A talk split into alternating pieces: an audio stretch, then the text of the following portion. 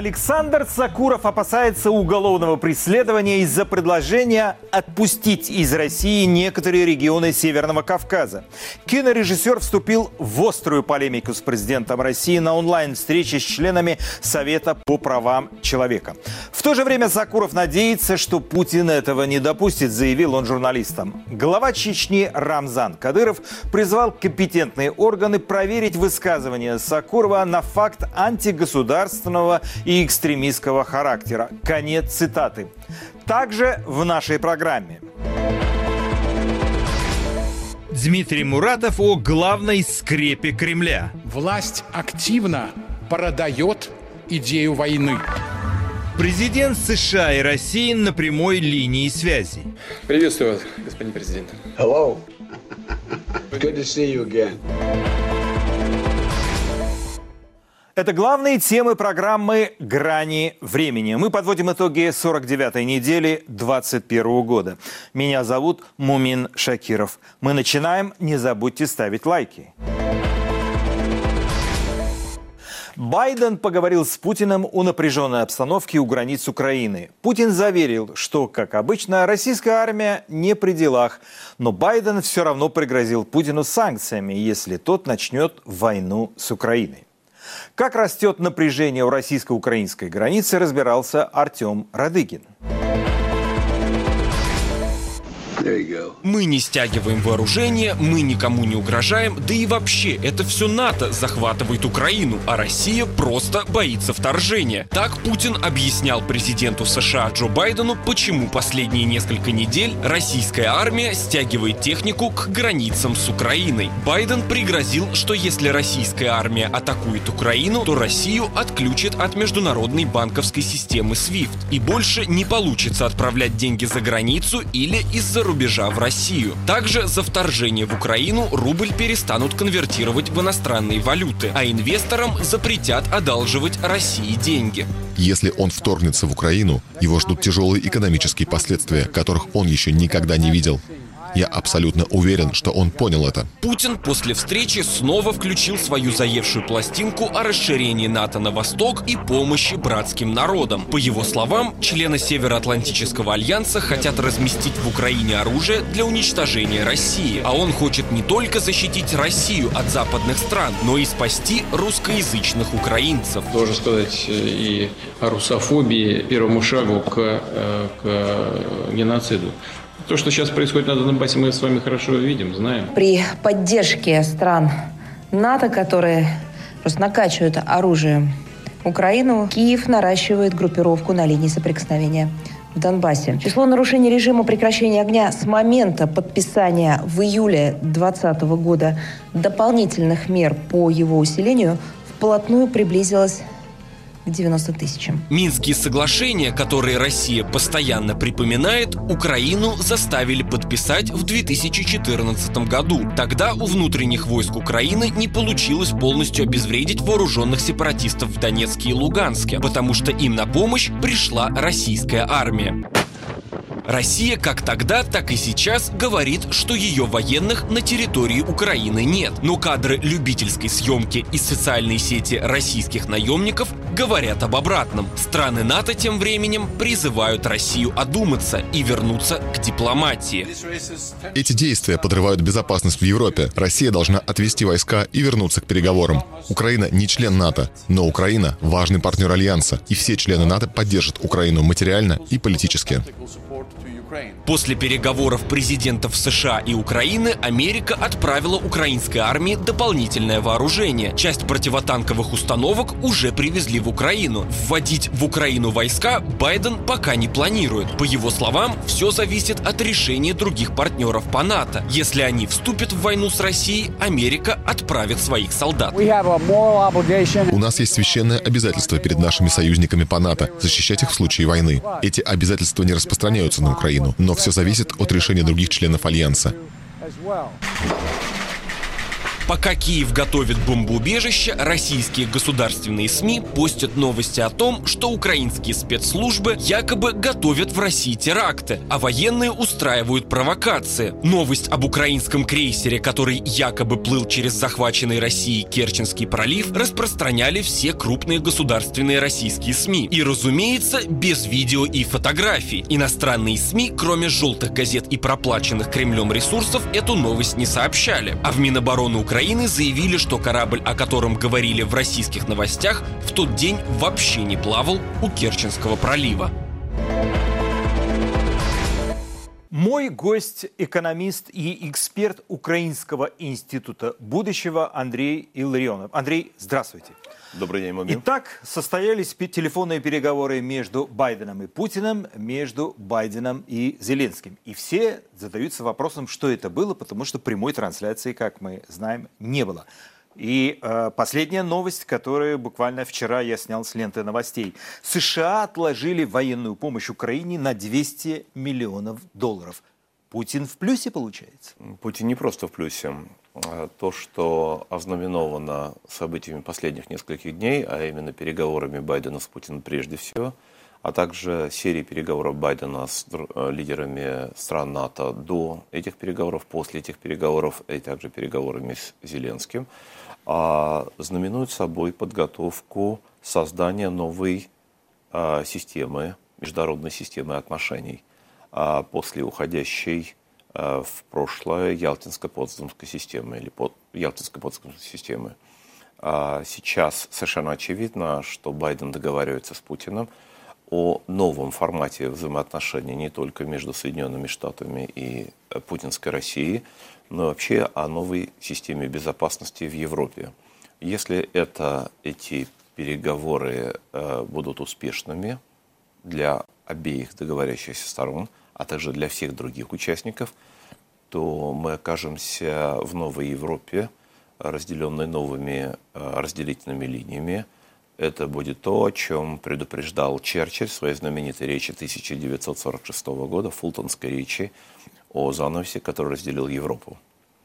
Это, если прежняя система называлась Ялтинской-Потсдамской по тем местам, где э, были сформулированы основные принципы этой системы, то новую систему можно будет назвать Сочинско-Белодомовской по местам нахождения главных организаторов и создателей этой системы.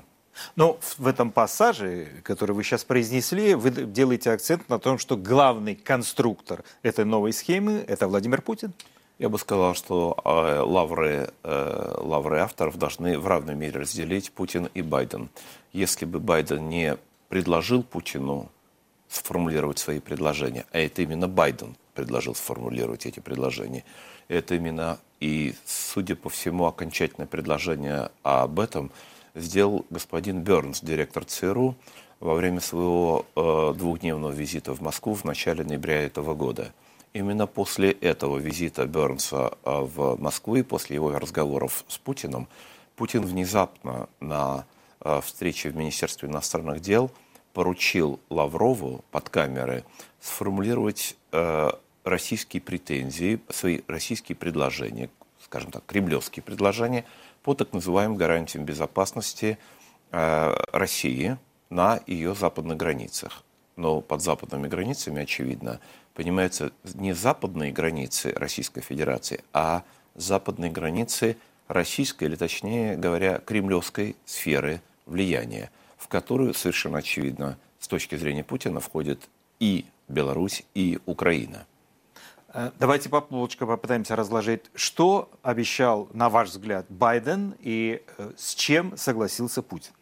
А Путин, э, Байден предложил Путину сформулировать предложения по формированию новой системы безопасности, о которых Путин неоднократно, но в такой устной форме заявлял предшествующее время, и, очевидно, они это обсуждали во время своей встречи в Женеве 16 июня этого года. А Байден предложил Путину сформулировать это, что называется, на бумаге. Э, и Путин э, тут же моментально сформулировал эти предложения. И частично эти предложения были обнародованы. Э, в брифинге помощника по национальной безопасности Джейка Салливана в брифинге после, сразу же после переговоров Байдена и Путина, а также в развернутом заявлении Министерства иностранных дел России, по-моему, это было вчера. Эти предложения сводятся к тому, что Украина не станет, не станет членом НАТО, а Украина и, собственно, это было подтверждено не только из Москвы, но и из Вашингтона. Они уже прямым текстом сказали, что Украина не станет членом НАТО в предстоящие 10 лет. Байден даже отверг свое абсолютно нелепое объяснение того, почему он не может э, дать согласие на наступление Украины в НАТО, мотивируя это якобы каким-то уровнем коррупции в Украине. Теперь даже этот абсолютно эфемерный придуманный предлог уже не используется, просто э, устанавливается в течение 10 лет. Это требование Путина. Байден его полностью принимал, принял, принял, и об этом уже обнародовано в Вашингтоне. Следующее. Не предостав... 10 лет без НАТО, правильно? 10 лет Пока. без НАТО. Ну, а дальше там, как говорится, либо шаг, либо и шаг. А, что там будет? Но само по себе подтверждение или письменное подтверждение, даже на уровне устного обещания, что Украина не станет членом НАТО в течение 10 лет, это беспрецедентное нарушение правил э, формирования Североатлантического альянса, когда решение о том, кто может стать членом НАТО, принимают только члены альянса. Никакой третьей стороны нет. Здесь мы совершенно очевидно видим, что а, Путин дает свои требования, и Байден с этими требованиями соглашается. Соответственно, сюда же входит и не предоставление ПДЧ Украине в течение, очевидно, того же срока, а также это требование Путина, которое, судя по всему, принимается американской стороной. Не размещение вооруженных сил, вооружений стран НАТО на территории Украины, не размещение военных баз, отказ от размещения военных советников, тренировочных баз, которые помогают украинским вооруженным силам – а, повышает свое оборонное мастерство для противостояния агрессии. Отказ от размещения так называемой военной инфраструктуры на территории Украины. В том случае, если вот эти все требования, которые сформулированы Путиным, и о которых, в частности, подробно рассказало э, Министерство иностранных дел России, будут приняты Байденом, а пока сейчас все складывается к тому, что если не все, то большая часть этих требований, судя по всему, Байден примет, то в этом случае Э, де-факто создается новая разграничительная линия в Европе.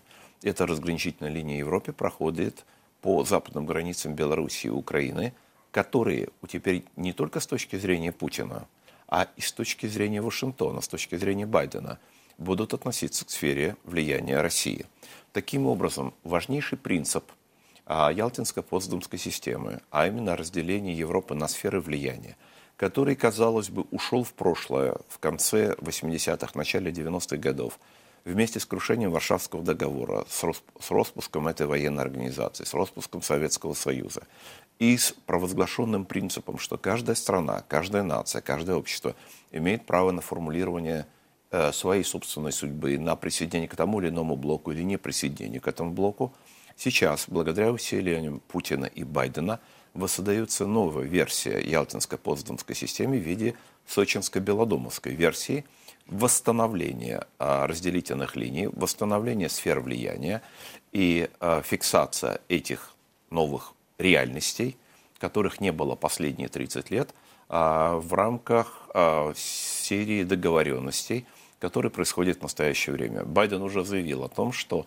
предложения Путина будут рассматриваться Советом Э, из э, пяти государств, ведущих членов НАТО, то есть Соединенные Штаты Америки совместно с Британией, Германией, Францией и Италией.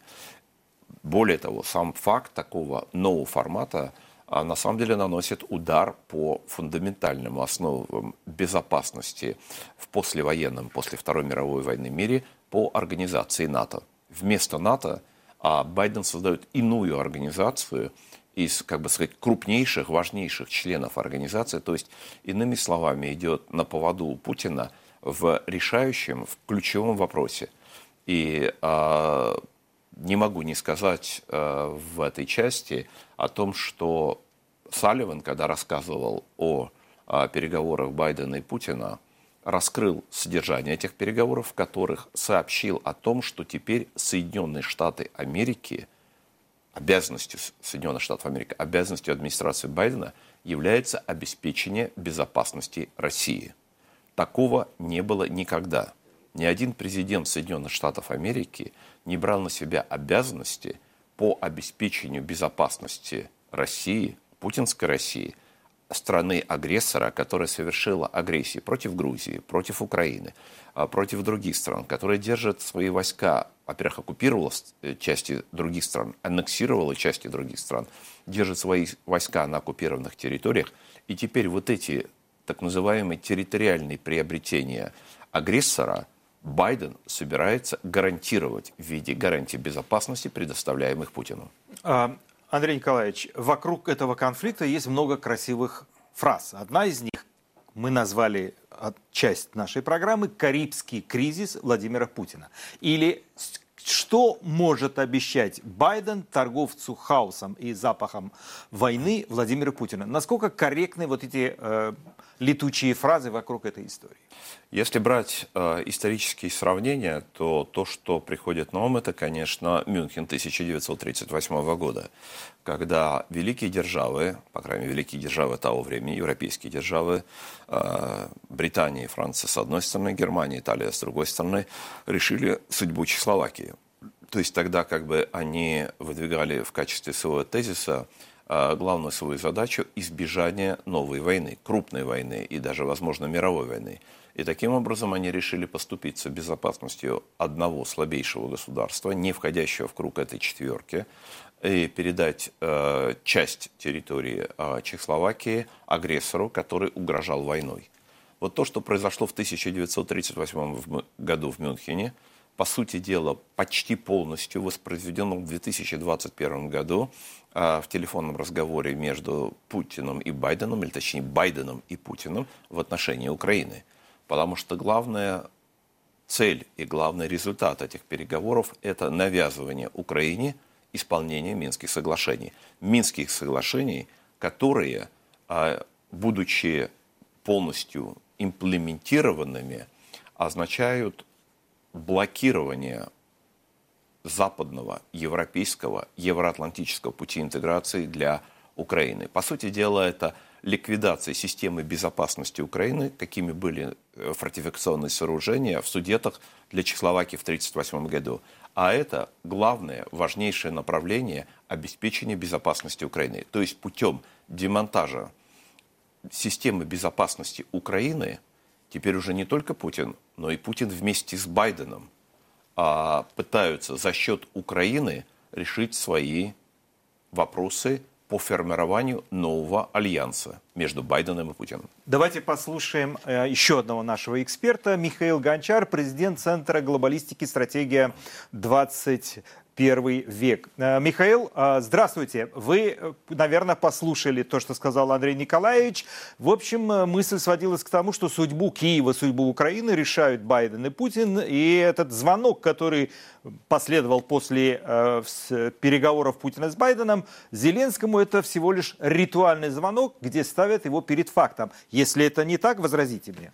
Я не торопился бы делать окончательные апокалиптические прогнозы в этом контексте. Хотя ситуация действительно выглядит достаточно драматично. Я согласен с Ларионовым. А, и она стала выглядеть драматичной э, еще вот э, с момента встречи Меркель и Байдена в июле, 21 июля этого года. Вроде бы по вопросу э, Северного потока-2. Но опять-таки это было за спиной тех стран, которые являются основными оппонентами этой путинской игрушки то есть э, Польши и Украины. И это не осталось незамеченным. Э, кроме всего прочего, действительно формируется своеобразный альянс американо-западноевропейский, вот в том формате э, Соединенные Штаты плюс э, пятерка именно западноевропейских стран, Центральная Европа и Восточная Европа как э, вне игры. Это уже вызвало жесткую реакцию со стороны Польши. Мы это видели по заявлениям премьер-министра Моровецкого. И, разумеется, это не может не вызывать не только обеспокоенности или глубокой обеспокоенности э, в Украине, э, тем более в связи с вчерашним э, телеобращением президента Зеленского. И он как бы, перешел определенные границы, допустимые, и, получились, и получил ответную реакцию сегодня медийную о недопустимости вещей, связанных там с некими референдумами, то, что может навязываться Украине со стороны России, ссылаясь на этом, что, мол, где это уже некий консенсус с Соединенными Штатами в контексте разговора Байдена и... Михаил, э, можно конкретный вопрос? Судьбу Украины решают без Украины Байден и Путин, или это выглядит, по-вашему, несколько иначе? Они пытаются, мы можем так сказать, пытаются, если они пытаются это сделать. Но тут я бы отметил вот что. Все же таки Белый дом не обладает монополией на внешнюю политику Соединенных Штатов. Есть Конгресс. И там иные Э, оценки и подходы. И мы видим, что в случае, скажем, с э, вот э, буквально реакцией со стороны Конгресса, это обращение 22 конгрессменов президенту Байдену, и это тоже реакция на те вещи, которые пытается делать часть администрации Байдена. Господин Алерон упомянул уже Джейка Салливан. Подходы, подходы госсекретаря Блинкина, они несколько иные. Поэтому Э, это опасная игра действительно со стороны Байдена, потому что он таким образом вносит дополнительный раскол не только в НАТО, но и внутри Соединенных Штатов. Не только между странами Западной и Центральной и Восточной Европы. То есть это опасная игра, и я не думаю, что еще мы можем делать однозначные выводы, но надо делать все, чтобы этот сценарий нового раздела Европы и мира не состоялся. Михаил, спасибо. Вы, э, вы, ваша мысль, точка еще не поставлена. Андрей, скажите, э, мы видели, давайте немножко поговорим о визуальной картине. Э, когда шли эти телефонные переговоры, по одну сторону экрана был господин Байден в окружении своих коллег, приближенных, в том числе и господина Блинкина. Путин был в одиночестве. Эта картинка о чем-то говорит? Или о чем она говорит? Она говорит о том, что Путин чувствует себя очень уверенным, а Байден чувствует себя неуверенным. Собственно говоря, это воспроизведение в чуть меньшем формате того же самого, что мы видели э, в мае или в начале июня, когда Байден отправился в европейское путешествие, и когда он подчеркивал, говорит, что я встречаюсь в рамках «семерки», в рамках Евросоюза, в рамках НАТО, я подкрепленный встречами со всеми союзниками, коллегами, отправляюсь на встречу с Путиным. Путин отправился один, не встречаясь ни с кем. И это подчеркивает, на самом деле, любого непредвзятого зрителя и слушателя, что для того, чтобы как бы уравновесить э, Путина, Байдену необходима поддержка всех военных, политических, экономических и иных организаций западного мира. А Путину это ничего не нужно. И тем не менее он как бы в одиночку ломает не только Байдена, а все структуры и институты западного мира – это фундаментальное непонимание э, Запада, ну, Байденом, можно сказать, если он этого хотел, э, того, чего он хочет добиться. Он показал вместо своей силы, он показал свою слабость. А, Михаил, я обращаюсь к вам. Скажите, вот наша программа называется а, «Что можно обещать» или «Что обещал Байден торговцу хаосом Владимиру Путину. Насколько корректно, вот, э, насколько эффективно торгует хаосом, по мнению некоторых экспертов, Владимир Путин? Ну, достаточно эффективно, как мы видим по происходящему. А, что мог ему обещать Байден? Ну, очевидно, оставаясь в рамках вот традиционного такого классического западного подхода, э, диалог прежде всего, э, без должного понимания, с кем этот диалог идет. Потому что этот диалог идет именно с путинской Россией, а не, к примеру, с ельцинской 90-х годов. Это совершенно разные вещи. Мы это понимаем. Но это далеко не всегда понимают в западных, западноевропейских и столицах, и в Соединенных Штатах. Это так. И в этом смысле э, очевидно, ну, для меня, по крайней мере, что Байден пытается выстроить вот этот формат Европа, Россия, Соединенные Штаты для противостояния Китаю. И, очевидно, в этом контексте что-то обещается и России, потому что ну, некая защита, вот э, как раз вот этот тезис о том, что Соединенные Штаты будут отвечать за безопасность России, мне кажется, он подспудно включает китайский фактор. Но вопрос в другом. Считает ли Россия путинская Китай своей угрозой? Думаю, что нет. Практически мы имеем ситуацию де-факто, китайско-российского альянса. И этого не понимают в Вашингтоне, что вот эта ось, выстраиваемая э, Байденом, она не функциональна и не работоспособна. А Путин это очень активно использует для того, чтобы э, так сказать, решить вот те амбициозные задачи, которые поставлены, которые, о которых уже говорится откровенно, это аншлюс Беларуси, это, по сути, э, попытка э, так или иначе как, упак... поглотить и Украину точно так же, восстановить, в общем-то, советскую сферу контроля. И опасность еще в том, что вот э, выстраивая коммуникацию по линии Западная Европа, Вашингтон, тем самым Байден посылает сигнал э, стимуляции Кремлю, а что можно идти и дальше. То есть вот то, что сегодня составляет Центральную Европу, страны, члены ЕС и НАТО, то есть по сути создается эффект соблазна для Путина дополнительный, что если уж здесь мы договариваемся, то можно двигаться и дальше. Михаил, спасибо вам большое за ваши комментарии. Э, я прощаюсь с вами. На удачи, всего вам доброго. Андрей, что может остановить тот черный сценарий, который вы сегодня изложили. Есть ли какие-то силы, о чем говорил э, Михаил, что в Конгрессе могут быть другие точки зрения, и никто не позволит Путину контролировать полностью бывшую территорию Советского Союза, если вы подразумевали это? Нет, все-таки а, внешняя политика Соединенных Штатов определяется исполнительной властью, президентом прежде всего. Конгресс, конечно, принимает резолюции, он принимает законы, но, как мы видели уже не раз а, в деле с администрацией Байдена, администрация Байдена нарушает законы, принятые Конгрессом. Например, э, законы, э, требовавшие введения санкций против строительства Северного потока-2. Два закона Конгресса Соединенных Штатов были полностью проигнорированы Байденом, и никаких какой ответственности он не понес. Поэтому в деле создания нового а, вот этого альянса и новой системы международных отношений в Европе, назовем ее еще раз сочинско-белодомовской или путинско-байденской или байденовско-путинской, а у Байдена здесь все карты.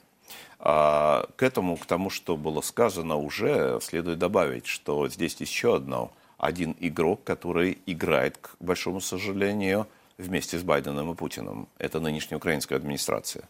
Нынешняя украинская администрация отказалась от своего принципиального подхода, которым она заявляла все летние месяцы 2021 года, о том, что Минские соглашения являются неприемлемыми для Украины.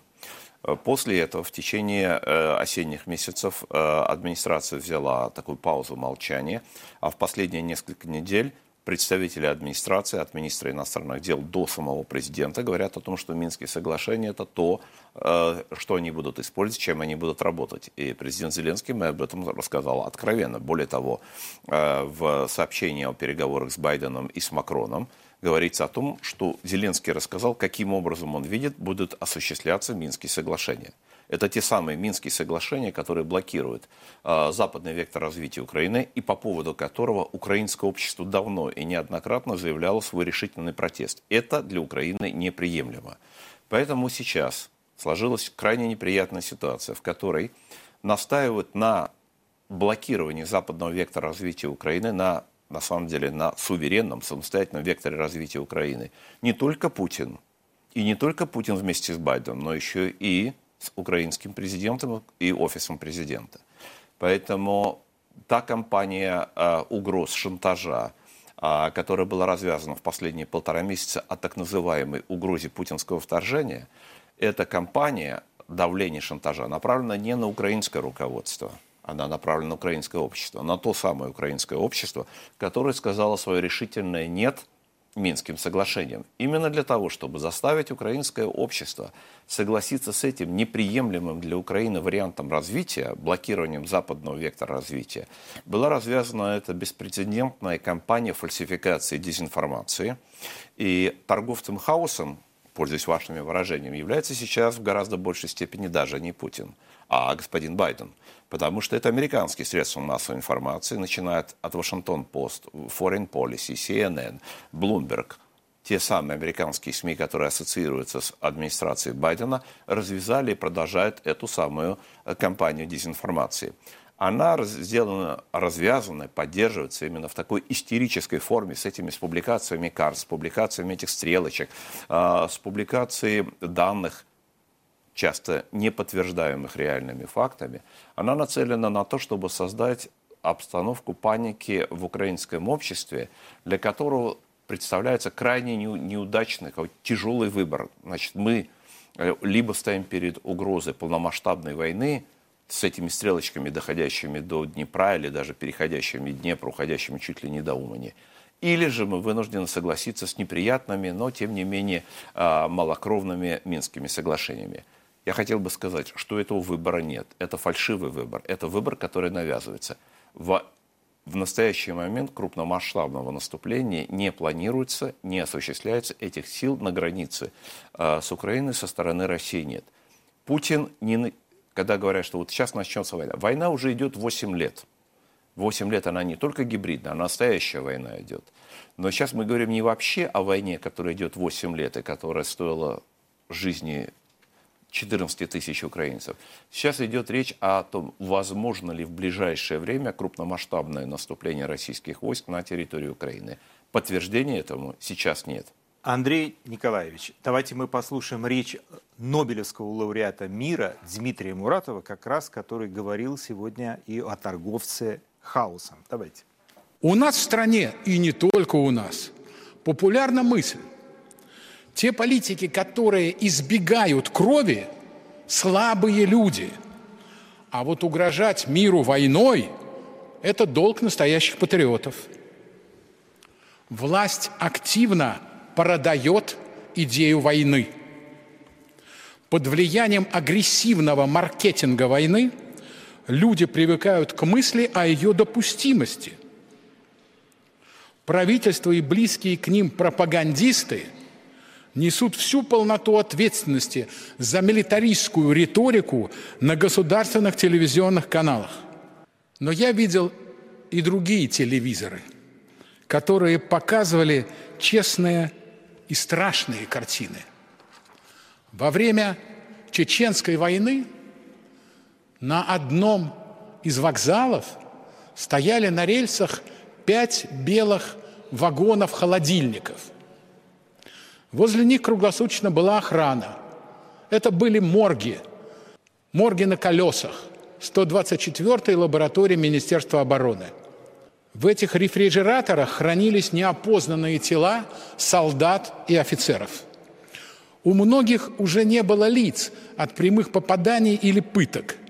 Начальник лаборатории, капитан первого ранга Щербаков, делал все, чтобы не осталось безымянных солдат – и поэтому в небольшом домике рядом с этими вагонами стоял телевизор. А в креслах, как в зале ожидания, сидели матери и отцы пропавших без вести солдат. А оператор с видеокамерой транслировал на экран перед ними одно за другим изображение тел. Одно за другим 458 раз. Столько военных лежали тогда в этих вагонах – при минус 15 градусов лежали в своем последнем поезде, пришедшем по маршруту «Война, смерть». Матери, которые по много месяцев искали в горах и ущельях Чечни своих мальчиков, увидев на экране лицо своего мертвого сына, кричали «Это не он! Это не он!» А это был он. Это был Дмитрий Муратов. Андрей, из того, что я сейчас услышал, из того, что услышали вы, российский народ готов к разврату, прости меня, Господи, готов проглотить большую войну в Украине? Российский народ никто не спрашивает об этом. Надо постоянно не забывать, что в России сейчас находится у власти жесткий авторитарный режим с элементами тоталитаризма. Такого, такого рода режимы не спрашивают граждан, не спрашивают народ, можно ли начать войну или нельзя начать а войну. А если море трупов пойдет Собственно в сторону российской говоря, границы? даже те войны, которые уже прошли в последние 30 лет а, и которые были развязаны а, российским режимом, две чеченские войны, а, грузинская война, а, украинская война, операции в Сирии, в африканских странах, сохранение российских войск на, терри... войск на территории Молдовы и так далее – это все произведено было в условиях и жестко авторитарного режима, а в 90-е годы даже не жестко авторитарного режима. Российское общество не смогло ничего противопоставить этим войнам. Мы едем дальше. Через пару минут обсудим конфликт Сакурова с Путиным, а сейчас наша лента новостей. Член президентского совета по правам человека Ева Меркачева предложила внести в Российский уголовный кодекс статью о пытках. Эту инициативу обозреватель и правозащитница озвучила на Совете по развитию гражданского общества и правам человека. В 2021 году проект «ГУЛАГу нет» опубликовал десятки гигабайт видео с пытками в местах заключения. Они сняты на регистраторы сотрудников ФСИНа. В октябре обнародовали кадры, на которых насиловали и издевались над заключенными в Саратовской тюремной больнице. Должна быть наказана вся цепочка пытавшие, давшие на то указание и прикрывавшие. То есть все, включая начальника следственного органа, руководителя ВС, СИЗО или колонии, прокурора и согласившегося с отказом в возбуждении уголовного дела следователя. В связи с этим прошу поддержать инициативу о внесении, э, внесении изменений в УК о появлении отдельной статьи пытки. Если мы это сделаем, я очень на это надеюсь, то каждый, кто будет применять пытки, будет понимать, что в его биографии будет строчка «Осужден за пытки». Путин поддержал инициативу. Совет Федерации уже начал работу на внесению изменений в законодательство, закрепляющих само понятие э, состава преступления пытки. Меркачева попросила допускать членов президентского СПЧ без разрешения МВД и ФСИНа во все следственные изоляторы и колонии, известные как пыточные. Председатель Союза журналистов Москвы Павел Гусев раскритиковал закон о СМИ и на агентах. Он указал на то, что журналистов и медиа нужно заранее предупреждать о присвоении этого статуса. У них должна быть возможность обжаловать и снять его. Все это пока не предусмотрено законом. Без всякого предупреждения выносится ты инагент. Никто ничего не объясняет.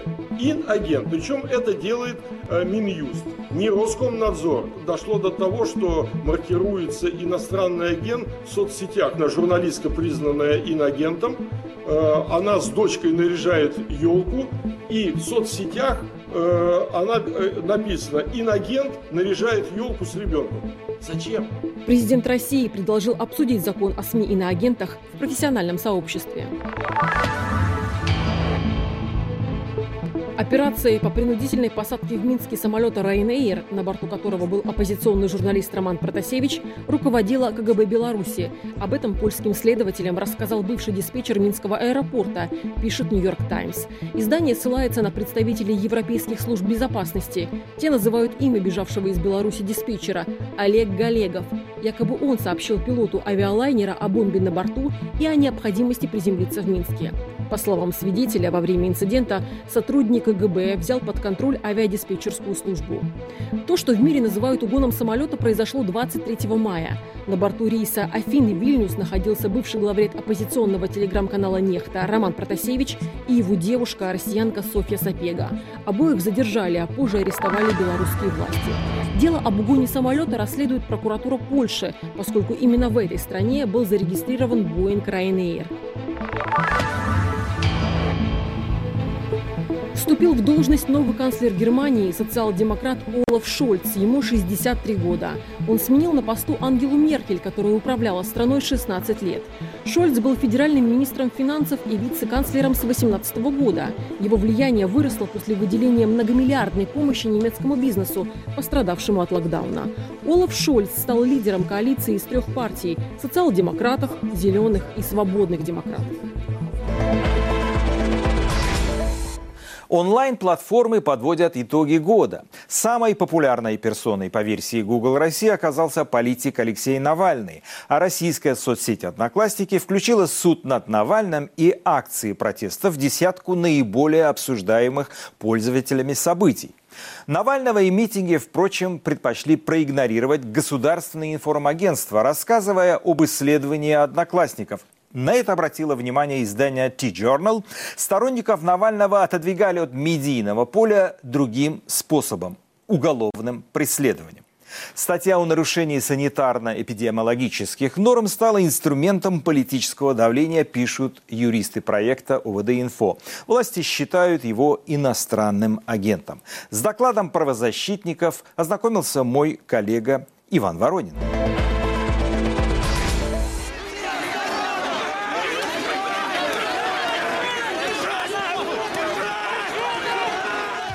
Пользователям соцсети в январе 21-го было о чем поговорить. Вскоре после возвращения Алексея Навального в Россию, его задержания и ареста, соратники Навального анонсировали первый митинг в его поддержку. 23 января по всей России журналисты насчитали до 160 тысяч митингующих. В Москве, по оценке агентства Рейтер, 40 тысяч. По оценке полиции, в 10 раз меньше. Первый митинг и лег в основу так называемого санитарного дела. После череды переформулировок сторонников Навального, гражданских активистов и независимых политиков обвинили в подстрекательстве к нарушению санитарно-эпидемиологических норм, что создало угрозу массового заражения граждан. Пресечь заражение, по версии следствия, удалось лишь усилиями полиции. Та, судя по материалам дела, проводила разъяснительную работу, раздавала маски и регулярно дезинфицировала автозаки для задержанных. По Москве их более полутора тысяч. К доказыванию угрозы заражения в суде правоохранители отнеслись формально, считает юрист, соавтор исследования ОВД-инфо Дмитрий Пискунов. В московском, по крайней мере, деле, с которым мы смогли довольно подробно ознакомиться, там использовали просто показания сотрудницы Роспотребнадзора, а, которая сказала, что э, на улицах в этот момент находилось 4-5 тысяч человек, и значит призыв к выходу на улицу в этот день э, означал, что создавалась угроза распространения массового заболевания.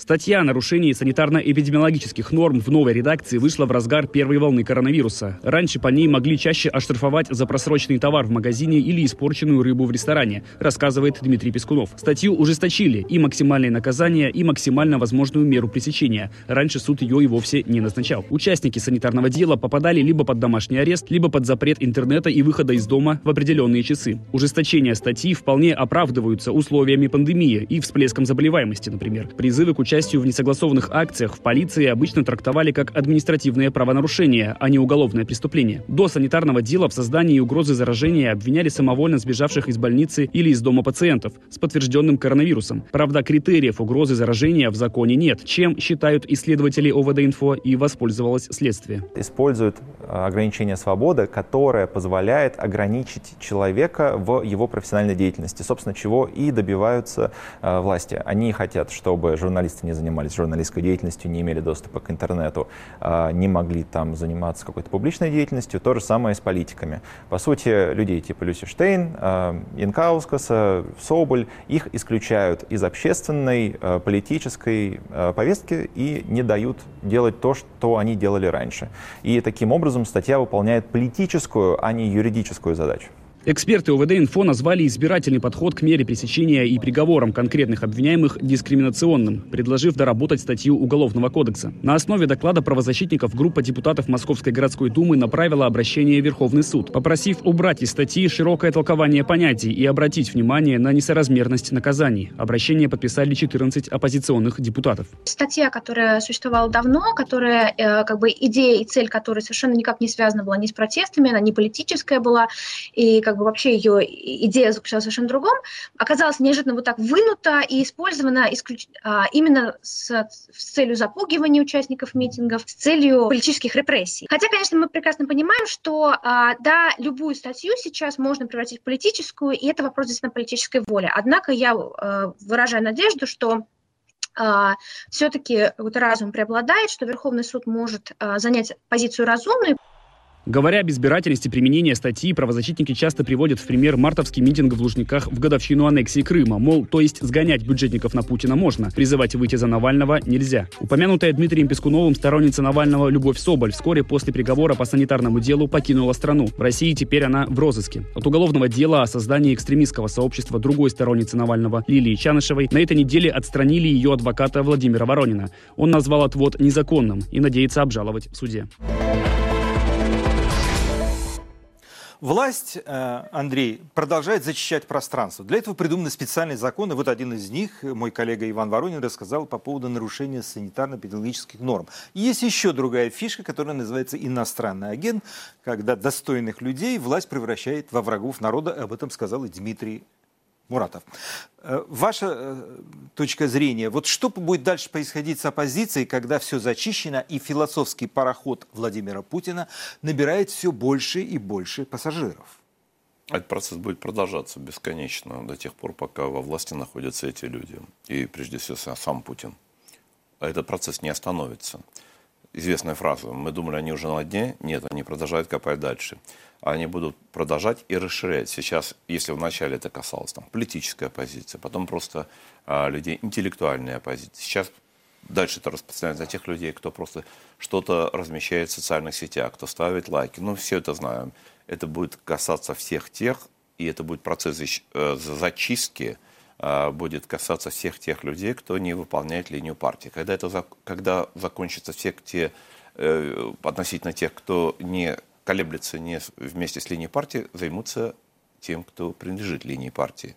А так, можете назвать таковы... фамилии, кто под угрозой, приблизительно? Я не буду называть, зачем ну, же это делать, ну, я не буду говорить. Так называемые это... сислибы, это те люди, которые Рано тоже... или поздно коснется, и их рано или поздно коснется даже сторонников Единой России, чтобы они не, не испытывали иллюзий. Это внутренние, глубокие, неизменимые законы авторитарной диктатуры. Так или иначе, рано или поздно дойдет и до них. Помните известные слова Немейера о том, что вначале пришли за социалистами, за социал-демократами, потом пришли за, за консерваторами, да. за коммунистами, за профсоюзами, за евреями. за евреями и так далее. Зайдут до всех. Скажите, э, вот э, недавно э, появился еще одна яркая фигура, она была давно, но во вчерашней беседе с в рамках э, онлайн-трансляции «Совет по правам человека» ярко выступил кинорежиссер Александр Сакуров, один из редких людей, кто может говорить то, что он думает. И, естественно, он получил по полной программе, но он обозначил некоторые язвы, о которых не принято говорить.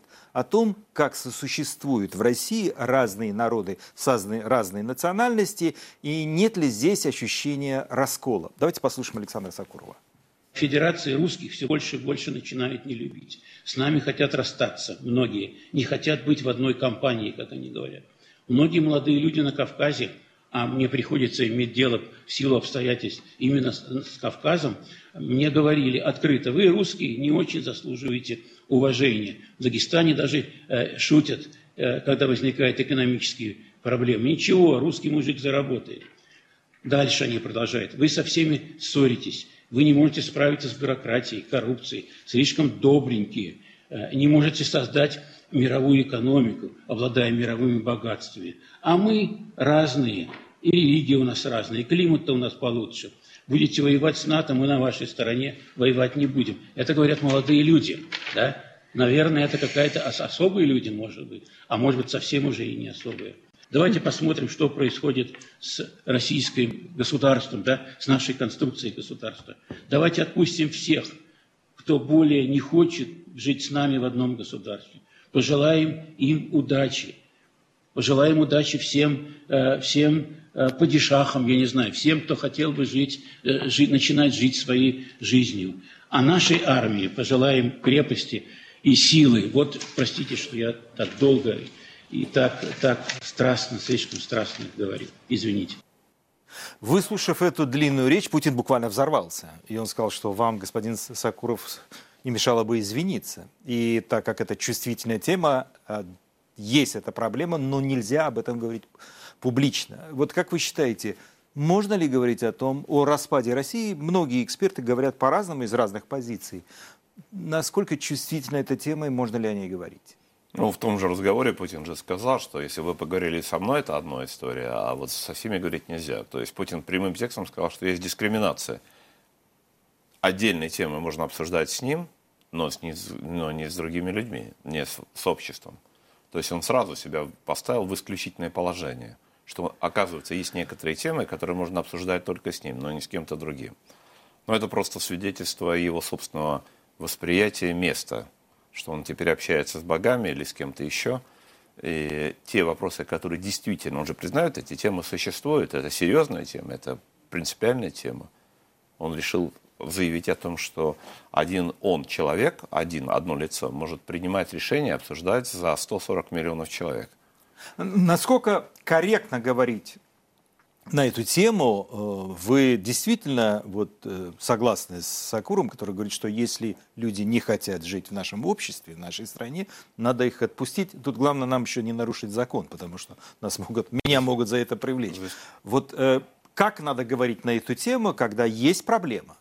За исключением вопросов, которые относятся как бы к личной приватности и, возможно, какого-то очень узкого круга, относящихся к вопросам государственной безопасности или общественной безопасности, все остальные темы а, открыты для обсуждения. Тем более такая тема, потому что тема касается а, не только завтрашнего дня страны, но и сегодняшнего дня. Это вопрос безопасности людей. Если значительные группы людей, в том числе иной э, этнической принадлежности, конфессиональной принадлежности, не чувствуют себя относящимися к России, не чувствующими себя принадлежащими к русской или российской культуре. Это факт жизни. И тогда стоит еще более серьезный вопрос, о котором еще господин Сакуров не сказал. А этот вопрос называется, где проходят границы России? Настоящие границы, не юридические – которые за, зафиксированы в документах, а границы по-настоящему русской культуры, русского общества, где действуют те правила, как писанные, так и не писанные, так сказать, вот то, что называется а, базовые правила, характерные для русского общества. Если они не принимаются, например, в некоторых национальных регионах, то встает вопрос, либо мы навязываем эти правила, а если они не воспринимаются, то тогда идет соответствующая э, жесткая реакция противодействия и оппозиции. Если же мы не действуем, то они живут по своим законам, но тогда и свои законы. Это незаконно России. И тогда встает серьезный вопрос, что лучше пытаться навязать другим обществам, э, национальностям, конфессиям, правила поведения, которые для них являются чуждыми, таким образом прибегать к насилию внутри страны, либо же минимизировать объем насилия, позволить людям жить так, как они считают для себя нужным и пригодным, приемлемым. Э, есть еще одна, Андрей Николаевич, большая тема. Десять лет массовым протестам в России, когда были тотально сфальсифицированы выборы в Государственную Думу 4 декабря 2011 года. Вы тогда входили в Координационный совет оппозиции. У нас осталось совсем мало времени. Если можно тезисно, почему тогда массовые протесты не привели к смене власти, почему оппозиция проиграла? Тогда не было шанса выиграть потому что Координационный совет оппозиции был сформирован через 10 месяцев после того, как э, прошли эти выборы и после того, как э, люди высказали свое мнение. Дело в том, что это были лишь протесты, не было настоящего движения, не было точек кристаллизации, объединения сил, не было программы, которую бы оппозиция могла бы предложить, не было даже сколько-нибудь реального штаба гражданского движения, хотя многие об этом говорили. И тот же самый Координационный совет оппозиции, которым в котором вы участвовали. В котором я участвовал, показывал, насколько различными являются представления людей, входивших в этот орган, относительно не только завтрашнего дня, но и дня сегодняшнего. Там оказалось, что много есть лица, а куда попали лица, которые лично нечистоплотные, люди, которые, лица, которые выступали против, на самом деле, совместных действий, а против Э, этого режима, и которые имели совершенно свою особую повестку дня, освоение ресурсов для своих личных целей, но не построение новой свободной страны. Если очень коротко, означает ли, что все-таки большая ответственность на Координационном совете, нежели на народе? У нас буквально 15 Нет, секунд. мы если говорим о декабре 2011 года, тогда не было Координационного совета. Тогда вообще не было организационных структур, которые могли бы представить, представлять себя некий орган, который бы представлял интересы граждан, интересы гражданского движения, интересы тех людей, кто не согласен с фальсификацией выборов. Не было ни движения, не было ни органа, не было программы, не было цели. Поэтому то движение декабря 2011 года было обречено на неудачу. Спасибо вам большое. Моим гостем был экономист Андрей Ларионов. На этом мы заканчиваем нашу программу «Грани времени». Смотрите нас на сайте э, YouTube э, «Радио Свобода», на телеканале «Настоящее время». Ставьте лайки. Увидимся через неделю.